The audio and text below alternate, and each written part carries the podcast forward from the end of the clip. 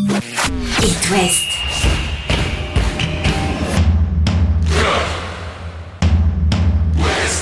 Cop West. Chaque lundi et jeudi à 20h. Simon Rongoat, Catel Lagré. Salut Catel Lagré. Salut Simon Rongoat. C'est terminé la trêve Allez internationale. hop, on remet ça. La compétition reprend pour euh, nos clubs de l'Ouest en Ligue 1 comme en Ligue 2. L'invité du soir est Lorientais, mais c'est un ancien Guingampais, Catel. Johan Kathleen, le jeune attaquant de 20 ans. On va évoquer avec lui la réussite des Merlus en ce début de saison incroyable, époustouflante réussite du Football Club de Lorient. Et puis on évoquera évidemment les matchs du week-end du Stade Rennais, du Football Club de Nantes d'Angesco, du Stade Brestois, également d'en avant Guingamp et du Stade Lavallois. Chaque lundi et jeudi, C'est Cop West sur It West. Bonsoir Johan Kathleen. Bonsoir. Bonsoir Johan, bienvenue dans Cop West, bienvenue à Lorient. Tu es arrivé de Guingamp après la clôture du Mercato en tant que joker. Euh, tu as signé pour, euh, pour 5 ans. Tu étais arrivé à Guingamp, euh, je fais un petit CV rapide hein, pour ceux qui ne te remettraient pas, euh, en U19 en provenance de région parisienne. Après c'est allé hyper vite, une saison en U19, tu signes ton premier contrat pro en 2020. La saison dernière Ligue 2, 20 matchs, 1 but et paf, te voilà euh, en Ligue 1. En Ligue 1 euh, à Lorient, tu entres en jeu face à Nantes, 57e minute et tu marques à la 60e en pleine lucarne. Lunettes, hein, ouais, voilà. Donc, euh, donc voilà, premier ballon touché, premier but au moustoir face au Nantais. On peut pas faire tellement mieux comme début. C'est vrai que c'est beau. Euh, Tu peux nous raconter ce jour-là, ce but-là, cette entrée-là au moustoir? Ce jour, ce jour-là, déjà, c'était une grande émotion pour moi puisque c'était ma première en Ligue 1. Euh, Je pensais pas forcément rentrer aussitôt dans le match, mais le coach a fait appel à moi et j'ai essayé de répondre directement, montrer que je pouvais apporter quelque chose à l'équipe et ça m'a sauvé ce jour-là. Et sur ce but? Et sur ce but, bah, c'est simple, j'aime bien euh, tourner autour des, des- autour de la surface. Donc, euh, quand je vois Gédéon conduire le ballon vers moi, je lui demande et j'enchaîne vite. C'est un geste que je maîtrise quand même, donc euh, fallait que fallait que ça soit but. On peut pas dire que ce soit des débuts timides, et c'est vrai qu'Atel soulignait la, la, la rapidité, la vitesse de, de ta trajectoire. En, en l'occurrence, tu t'es évité le, le moment de doute, euh, de premier but en Ligue 1 qui n'arrive pas, etc., de trembler. J'ai l'impression que tu passes euh, chaque étape euh, avec cette, cette joie, cette fraîcheur, sans te poser de questions. Oui, c'est vrai que enfin, moi, je suis quelqu'un de très serein. Je ne mets pas plus de pression que, que ce qu'il y a déjà. Donc, euh, je prends match après match et j'essaie de donner le meilleur de moi-même chaque jour. À Lorient, euh, donc tu as joué face à Nantes. Euh, à Auxerre, euh, tu as vu le match de- depuis le banc. Comment tu envisages ce, ce passage en Ligue 1 Euh, Qu'est-ce que ça va changer ce championnat-là pour un, pour un joueur comme toi, un attaquant de profondeur? À quelles difficultés tu t'attends? Bah, je sais que les défenseurs ont- auront forcément plus d'expérience, donc il faudra que je m'adapte vite à ça. Après, c'est un niveau supérieur, donc par rapport à la Ligue 2, c'est sûr qu'il y aura une différence, mais mon football ne changera pas, parce que je vais rester le même et donner le meilleur de moi-même, comme je l'ai dit juste avant. Raconte-nous un petit peu euh, ce que tu as découvert en arrivant à Lorient dans cette équipe qui réussit de manière incroyable en ce début de, saison en, en Ligue 1. Euh, toi qui es maintenant dans le vestiaire, explique-nous pourquoi tout tourne rond à Lorient, pourquoi ça marche aussi bien. C'est historique, hein, un début de, saison comme ça. Euh, quelle est l'ambiance dans le vestiaire, dans le jeu, euh, aux entraînements? Qu'est-ce que tu vois? Pourquoi vous cartonnez comme ça? Bah, avant même de parler du terrain, je vais parler de l'esprit de groupe. Franchement, euh, cette équipe a une, un état d'esprit irréprochable. Tout le monde tire dans le même sens, donc ça sourit forcément à l'équipe. Et arrivé à Lorient, ce que j'ai pu remarquer, c'est que ça travaille beaucoup tactiquement, pas forcément ce que je faisais euh, tout le temps, tout le temps avant, mais ça travaille beaucoup tactiquement, ça analyse beaucoup l'adversaire. Et forcément, quand tu arrives en, en match le week-end, tu as, plus de repères. Il semble aussi que Régis Lebris implique beaucoup les joueurs dans, euh, bah, dans les choix tactiques, dans ce qui va être mis en place le week-end. Il demande euh, l'avis des joueurs. Enfin, c'est- beaucoup de partage visiblement avec le coach. Oui, il y a eu beaucoup de partage, mais le coach veut aussi que ses joueurs se responsabilisent. C'est-à-dire que il veut qu'il y ait 11 coachs sur le terrain, 11 coachs capables de prendre des décisions en fonction du, du, du match ou, ou d'une situation d'un match. Donc, euh, ça, c'est ça, c'est ça.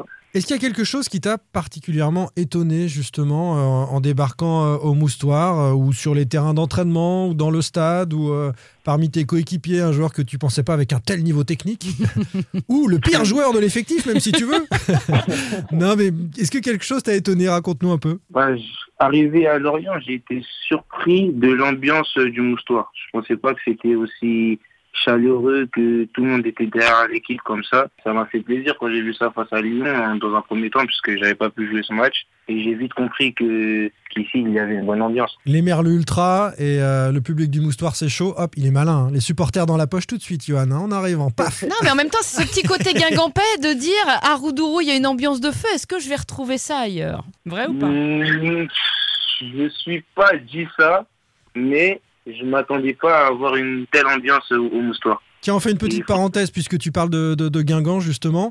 Euh, bon, tu, tu- tu conserves des, des copains là-bas, tu suis la saison. Euh, Comment tu l'imagines la saison d'en avant en Ligue 2 Je pense que ça va très bien se passer pour l'équipe parce que déjà il y a un bon groupe, il y a de bons résultats et euh, tout le monde veut faire de grandes choses cette saison, donc euh, je vois pas pourquoi ça ne marcherait pas. Guingamp qui est cinquième actuellement, hein, qui sera à Niort euh, samedi à, 19h. clairement, l'objectif, c'est de remonter en Ligue 1 dans le vestiaire guingampais. Ce serait, ce serait très chouette de le faire cette saison. En tout cas, l'objectif est de finir le plus haut possible cette saison. Ensuite, euh, on, on dira, pas non à une montée. Hein. On dira pas non à une montée en Ligue 1. Alors, à Lorient, maintenant, euh, on a attaqué la saison en se disant euh, le maintien le plus vite possible, sans trop claquer des genoux, parce que bon, on a quelques souvenirs de saison un petit peu euh, durs pour le cœur. Oui. Euh, Mais alors maintenant, Là, voilà, ouais. là maintenant, si tu veux, quand, quand tu as 19 points après 8 journées, qu'il t'en reste donc 30 à jouer, tu te dis que bon, sauf catastrophe industrielle, le maintien, ça doit plus être l'objectif. Là, on est passé à autre chose, non? Que t'a dit le coach quand t'es arrivé? Le coach m'a dit de rester très calme, de prendre match après match, et que c'est ce que tout le groupe fait. hein. On prend match après match et on se dit pas qu'on doit finir à une certaine place. On ira forcément chercher le, le plus haut possible, la place la plus haute possible, mais tout en prenant match après match. On se donne pas d'objectif de finir troisième ou finir deuxième. C'est vraiment match après match. Tu sais qu'en étant dans le top 3, je donnais cette stat récemment dans Cop West euh, à cette période de la saison, et avec ce, ce nombre de points, tu as plus de 50% de chances de faire la Ligue des Champions à la fin Mm. de saison. Alors je suis en train de t'enflammer là, évidemment. Donc évidemment, Mais- tu le dis pas au coach. Non, évidemment. Mais, mais euh, c'est quand même euh, le symbole, et, et je vous souhaite, hein, pourquoi pas, hein, de, de rester dans les trois jusqu'à la fin de saison, mais c'est quand même le symbole de ce départ en fanfare qui, va- qui va vous permettre de, de ne pas vivre avec la pression dont parlait Catel et qu'on a vécu pour euh, tes copains Merlus sur euh, les dernières saisons, de développer le jeu tranquillement, de pas jouer avec le stress. Bah, comme vous l'avez dit, pourquoi pas?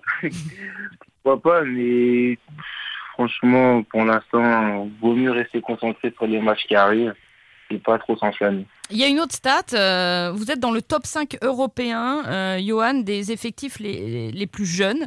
Euh, plus de la moitié de l'effectif lorientais a 23 ans ou moins. Toi, tu as 20 ans, comme Ouattara, Ponceau 21, Lefebvre 22, Mofi Mm. Koné 23, Lebris euh, 19, pas le coach, hein, le, le neveu. Ça, ça aussi, c'est la marque de fabrique de, de Régis Lebris, le coach, pour le coup, c'est de Pas le donner, pas le neveu, de donner la, la place aux jeunes et ça donne finalement une équipe hyper audacieuse qui tente tout, qui n'a peur de rien et ça aussi à mon avis ça participe de la réussite de ce début de saison. C'est sûr, euh, ça prouve aussi qu'on est une équipe qui a du potentiel, qui est encore en développement. Ça veut dire qu'on n'a pas atteint notre meilleur niveau. Ouais, il y a une marge de progression. Ouais, c'est déjà positif.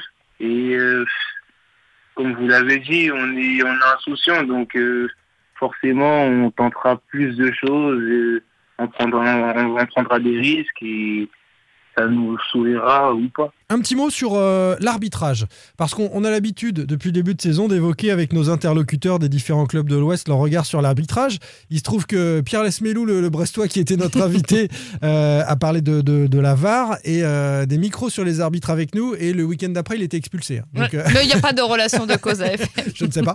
Euh, mais il nous disait, Pierre Lesmelou, le, le joueur du stade brestois, que euh, le micro sur les arbitres, ça changerait complètement les choses. Ça obligerait les arbitres à bien parler aux joueurs, ça obligerait les joueurs à bien parler aux arbitres, et surtout, les téléspectateurs pourraient entendre les explications de l'arbitre sur l'arbitrage, et ça apaiserait un petit peu euh, toutes les polémiques qui se succèdent. Alors je sais que tu n'as pas une grande expérience de la Ligue 1, mais de ton jeune âge, tu peux quand même avoir une opinion ou un avis là-dessus, euh, puisque tu joues au foot depuis longtemps. Est-ce que tu, serais euh, partant, toi, pour que les arbitres soient équipés de micros dans les échanges avec les joueurs et dans les explications? Me suis jamais posé la question. Je me suis jamais posé la question. Et pourquoi pas si ça peut faire avancer euh, la vision du football et le jeu. Honnêtement, je me suis jamais posé la question. Toi, Et t'es attaquant, jamais- ça va, mais tes, tes collègues défenseurs, euh, ils doivent être un peu tendus en ce début de saison quand on voit le nombre de rouges qui Mm. sortent à chaque journée quand même. Tendu, je sais pas, mais. Méfiant. Ouais, Au minimum. Le match de ce week-end, c'est face à Lille dimanche. Alors sans Adil Aouchiche, hein, euh, arrivé en toute fin de mercato, juste avant toi, euh, lésion au quadriceps, il en a pour au moins euh, 15 jours. Un mot sur cette équipe euh, du LOS, est-ce que tu, est-ce que tu connais des, des joueurs là-bas, de jeunes joueurs? Comment tu envisages ce, ce match-là? Non, je connais personne, mais je connais des joueurs de nom, car il y a quand même des joueurs connus dans le football. Et je dirais que c'est une équipe qui joue au football, hein, qui, qui, qui n'a pas peur de jouer, qui ressort court, qui avec leur nouveau coach a une euh, identité précise. Donc je dirais que c'est une, très bonne équipe de Lille qu'on rencontrera dimanche. Ça va faire un beau match de foot, ça, je pense. Ils ont bossé hein, à Lorient, l'adversaire. On le sait maintenant, ils bossent bien les adversaires. Johan nous, nous l'a dit. C'est à 13h ce match devant des millions de supporters asiatiques, hein, puisque c'est l'horaire choisi par la Ligue 13h pour qu'on on puisse parler de la Ligue 1 en, Asie. Ah, on le souhaite. Donc euh, tu auras énormément de fans euh, en Asie sur ce match-là, sache-le, euh, cher Johan. Bon match euh, ce week-end Johan et dimanche belle saison. à 13h. Salut. Merci à vous. À bientôt Johan. Chaque lundi et jeudi, C'est Cop West sur It West. Allez Catel, on jette un coup d'œil sur l'actu euh, de nos autres clubs, à commencer par euh, le Stade Rennais. On l'évoquait avec Lorenz Assignon en début de semaine. Déplacement à Strasbourg. On va retrouver un ancien coach. Chez Julien Stéphan qui a plus de mal en ce début de saison avec son groupe 18e, euh, le Racing avec 5 points seulement. Rennes, je vous le rappelle, a atteint la trêve avec 12 points à la 8e place. Angesco, de son côté, reste sur deux succès. Hein. Batic là, a relancé son équipe. Il était au bord du gouffre, hein, menacé, l'entraîneur du SCO. Succès à Nice, un but à zéro et grosse affiche qui arrive vendredi. Ce sera Marseille euh, demain soir en ouverture de la 9e journée à 21h en espérant que la trêve euh, n'ait pas coupé euh, l'élan euh, des Angevins. La trêve leur a coûté Loïs Diony. Il s'est blessé à l'entraînement vendredi dernier. Saison terminée, rupture euh, du ligament euh, croisé du genou. Coup dur pour Batik. Là, il n'y a plus que finalement Abdallah Sima et Amin Salama à la pointe de l'attaque. Ça peut-être faire juste Ouais. pour, pour la Joker saison. possible hein, pour.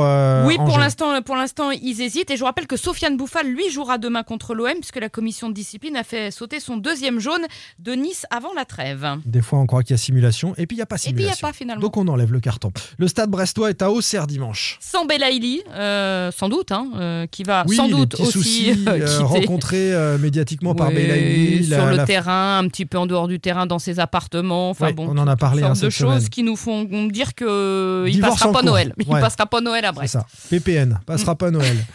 Très bien, c'est noté. À Auxerre dimanche à 15h. Le FC Nantes est à Monaco euh, dimanche à 17h05. Des Canaries qui euh, ont dans la perspective l'enchaînement des matchs ensuite, puisque ce sera Fribourg euh, dans la foulée euh, à Fribourg, en Allemagne le jeudi. Le derby ensuite face au Stade Mm. Rennais. Et derrière le retour de Et Rennes Fribourg. fera Dynamo Kiev puis Derby. Donc ça va être très très chaud, hein, cet enchaînement pour euh, le FC Nantes. Ça commence donc à Monaco, on l'a dit, en Ligue 2 Guingamp est à Niort samedi, le Stade Lavallois face à Bordeaux, ce sera lundi à 20h45. Bonne soirée à tous, salut Salut Retrouvez demain matin votre émission Cop West en replay sur itwest.com et sur l'application It West. Cop West est votre émission. Prenez la parole et posez vos questions aux pros de la saison. sur It West.